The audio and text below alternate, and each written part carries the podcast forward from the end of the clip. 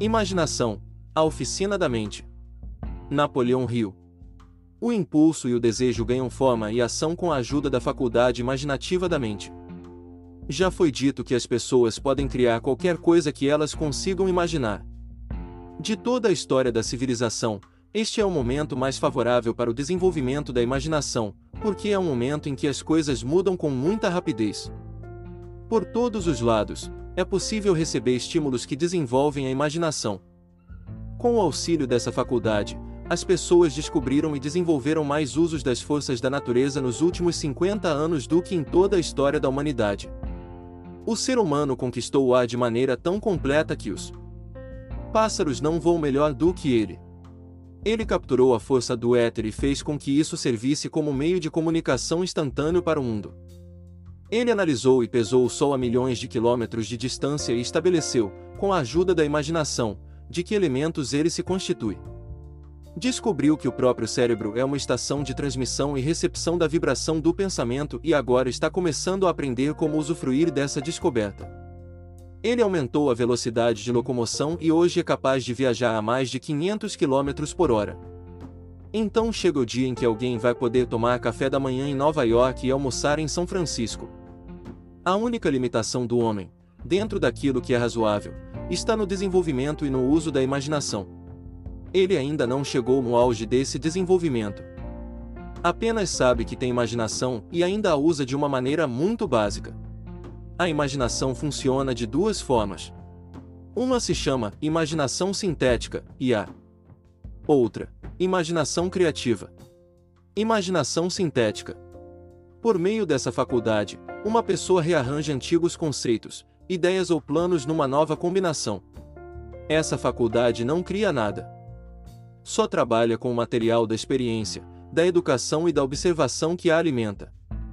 É a faculdade mais usada pelos inventores, com exceção dos gênios, que extraem ideias da imaginação criativa, quando não conseguem resolver um problema pela imaginação sintética. Imaginação criativa. Através dessa faculdade, a mente finita do homem entra em contato direto com a inteligência infinita.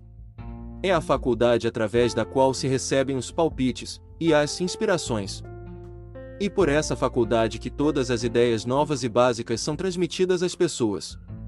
E por meio dela que as vibrações de pensamento da mente das outras pessoas são recebidas.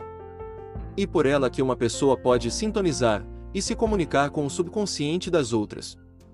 A imaginação criativa funciona automaticamente, do modo como será descrito a seguir. Essa faculdade só funciona quando a mente consciente está vibrando em uma velocidade muito rápida. Como, por exemplo, quando a mente consciente é estimulada pela emoção de um desejo ardente. A faculdade criativa passa a ficar mais alerta e mais receptiva às vibrações dessas fontes, na proporção direta a que é utilizada. Esta frase é muito importante. Pense um pouco a respeito antes de continuar. Tenha sempre em mente, quando seguir princípios, que toda forma de converter desejo em dinheiro pode ser resumida numa só frase. Mas a história só está completa quando se tiver dominado, assimilando e começando a usar todos os princípios.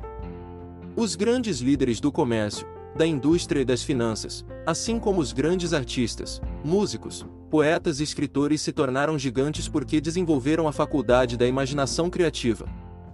Tanto a imaginação sintética quanto a criativa se tornam mais ativas com o uso, assim como qualquer músculo ou órgão do corpo se desenvolve pelo uso. O desejo é apenas um pensamento, um impulso. É nebuloso e efêmero. É abstrato e sem valor até ser transformado em seu equivalente físico. Ainda que a imaginação sintética seja usada com maior frequência, é preciso ter em mente, ao transformar o impulso do desejo em dinheiro, que podem ocorrer situações que exijam o uso da imaginação criativa também. Sua imaginação pode estar meio enferrujada por falta de ação.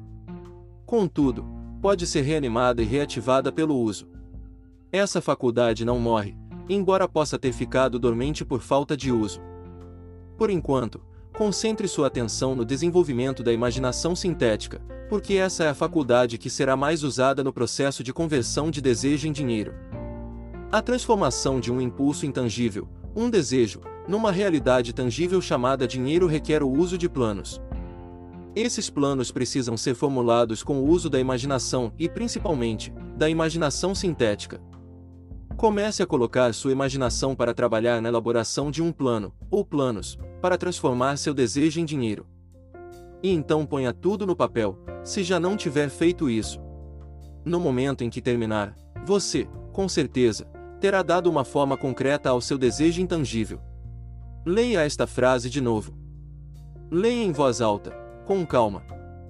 E quando estiver lendo, lembre-se de que na hora em que você colocar a afirmação do seu desejo e o plano para a realização no papel, terá dado o primeiro de uma série de passos que irão ajudá-lo a converter seu pensamento no equivalente físico. Nesta terra em que vivemos, você e todas as outras coisas materiais que existem são o resultado de evolução, por meio da qual partículas microscópicas de matéria foram organizadas e dispostas de uma maneira ordenada. Além disso, e a afirmação a seguir é de enorme importância, nesta Terra, todos os bilhões de células que habitam o seu corpo e todo átomo de matéria começaram como uma forma intangível de energia. O desejo é um impulso do pensamento. Impulsos de pensamento são formas de energia. Quando se parte de um impulso de pensamento, ou desejo, de acumular dinheiro, você está recrutando a mesma coisa que a natureza usou para criar a Terra e todas as formas materiais que Existem no universo, inclusive o corpo e o cérebro onde os impulsos de pensamento atuam.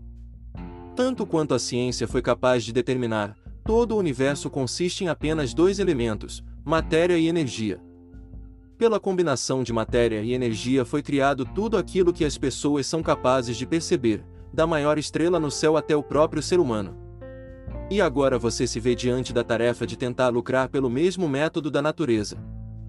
Você está, espero que sincera e honestamente, tentando se adaptar às leis da natureza ao tentar converter seu desejo num equivalente físico ou financeiro. E você pode conseguir isso porque já foi feito antes. Você pode construir uma fortuna com a ajuda das leis imutáveis. Mas, primeiro, você tem que conhecer essas leis e aprender a utilizá-las. Pela repetição, e utilizando a descrição dos princípios de todos os ângulos possíveis e imagináveis, este autor espera revelar a você o segredo por meio do qual todas as grandes fortunas foram acumuladas.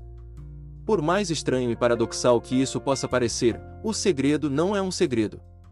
A própria natureza o revela. Nesta terra em que vivemos, nas estrelas e nos planetas que vemos, nos elementos que estão à nossa volta, em cada folha de relva e em cada forma de vida no nosso campo de visão.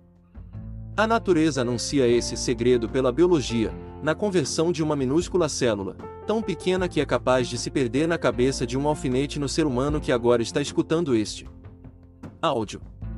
A conversão do desejo em seu equivalente físico certamente não é menos milagroso. Não desanime se não conseguir entender a enormidade do que acabou de escutar. A não ser que você já estude a mente humana há muito tempo, não se deve esperar que vá conseguir assimilar todo o conteúdo deste áudio. Mas, com o tempo, você vai progredir. Os princípios a seguir vão abrir caminho para o seu entendimento sobre a imaginação. Mas, principalmente, não pare nem hesite na hora de estudar esses princípios. As ideias são o pontapé inicial para todas as fortunas e são produto da imaginação. Examinemos algumas ideias bem conhecidas que renderam grandes fortunas. Expectativa é que essas ilustrações passem informações pertinentes sobre como imaginação pode ser utilizada para se acumular grandes fortunas. Há 50 anos, um velho médico do campo chegou à cidade, amarrou o cavalo e discretamente entrou numa farmácia pela porta dos fundos e começou a negociar com o jovem vendedor. Sua missão estava destinada a enriquecer muita gente. Estava destinada a levar ao sul dos Estados Unidos o maior benefício de longo prazo desde o final da Guerra Civil. Por mais de uma hora, atrás do balcão de prescrições, velho médico e farmacêutico conversaram em voz baixa. Depois o médico saiu. Ele foi até a charrete e voltou com uma chaleira grande e velha, uma colher de pau, usada para mexer o conteúdo da chaleira, e colocou tudo nos fundos da farmácia. O jovem deu uma olhada na chaleira, pôs a mão no bolso, tirou um maço de notas e entregou ao médico. O maço continha exatamente 500 dólares, todas as economias do rapaz da farmácia. O médico lhe deu então um pedaço de papel no qual estava escrita uma fórmula secreta. As palavras naquele pedaço de papel valiam o peso em ouro de um rei. Mas não para o médico. Essas palavras mágicas eram necessárias para fazer a chaleira ferver, mas nem o médico nem o jovem imaginavam que fortunas fabulosas sairiam daquela chaleira. O velho médico estava feliz por vender seu produto por 500 dólares. Com o dinheiro, ele pagaria suas dívidas e teria paz de espírito. O jovem farmacêutico estava arriscando muito, jogando ali todo o dinheiro que juntou na vida em um pedaço de papel e uma chaleira velha. Ele jamais sonhou que o investimento faria aquela chaleira transbordar de ouro, melhor do que a lâmpada de Aladim. O que o jovem da farmácia realmente comprou foi uma ideia. A chaleira velha, a colher de pau e a mensagem secreta no pedaço de papel foram meros detalhes. O estranho desempenho do produto da chaleira começou a virar realidade depois que o novo dono misturou a fórmula secreta um ingrediente sobre o qual o velho médico nada sabia.